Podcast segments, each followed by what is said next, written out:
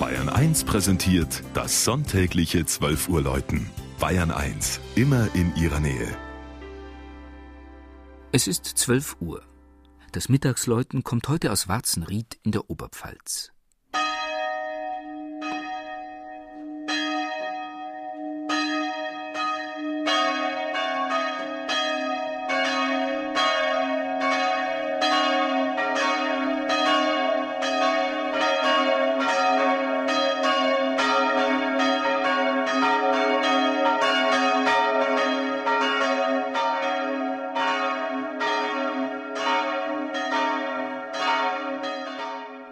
Warzenried, gelegen im oberen bayerischen Wald nahe der böhmischen Grenze, ist ein Dorf mit rund 600 Einwohnern.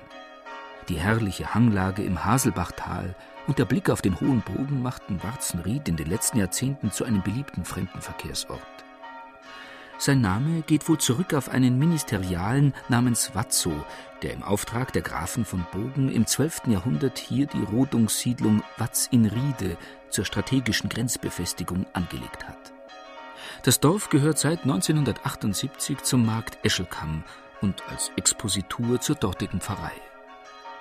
Bis 1924 allerdings lagen die jenseits des Haselbachs wohnenden Katholiken im Sprengel der Pfarrei Neukirchen beim Heiligen Blut.